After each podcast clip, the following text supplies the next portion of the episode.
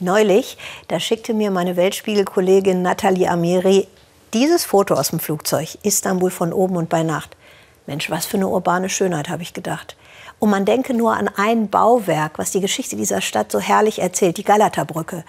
Man nennt sie auch den Lebensnerv der Stadt, zwischen dem neuen und dem alten Istanbul. Dichter, Diebe, Angler, alles begegnet sich da. So, ich höre jetzt besser auf, denn Oliver Meyer-Rüth, der ist früh aufgestanden, um zu sehen, wer da jetzt, kurz nach Ende des Lockdowns, auf der Galata-Brücke steht und den Angelhaken in den Bosporus hält. Die Sonne geht auf über der Meerenge Bosporus. Auf der Galata-Brücke ziehen die Angler ihre ersten Fänge aus dem Wasser. Es sind Hamsis, also Sardellen. Etwas Größeres beißt im Sommer an Istanbuls Ufern nur selten an. Engin Yaşar kommt seit mehreren Monaten täglich auf die Brücke, aber nicht nur, weil das Angeln ihm Spaß macht. Yaşar hat während der Pandemie seine Arbeit als Hausmeister verloren. Es ist kein Hobby mehr, sondern ich muss das machen. Aufgrund der Pandemie ist es schwer, einen Job zu finden. Ich wurde entlassen, weil man Einsparungen vorgenommen hat.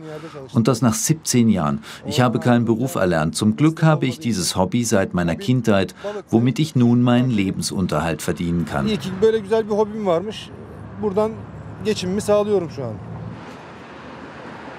Immer mehr Angler kommen in den letzten Monaten auf die Brücke. Viele aus demselben Grund wie Yashar. Sie haben ihre Arbeit verloren und halten sich mit Angeln über Wasser. Die Flasche ist halb voll. Yashar versucht den Fang auf dem Fischmarkt zu verkaufen. Er ist verheiratet, hat Kinder.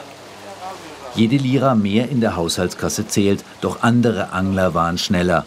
Und die Situation für Fischhändler ist in diesen Tagen kompliziert.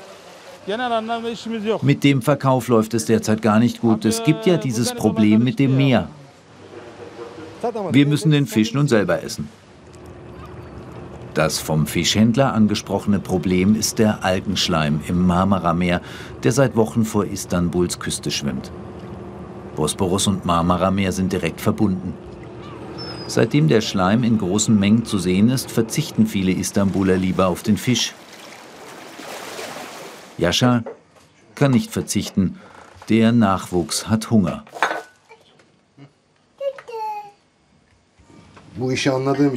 Meine Frau hat angefangen zu arbeiten. So haben wir ein Zubrot. Und ich denke, jetzt, da die Corona-Ausgangssperren aufgehoben sind, dann finde auch ich eine geregelte Arbeit, damit wir besser über die Runden kommen.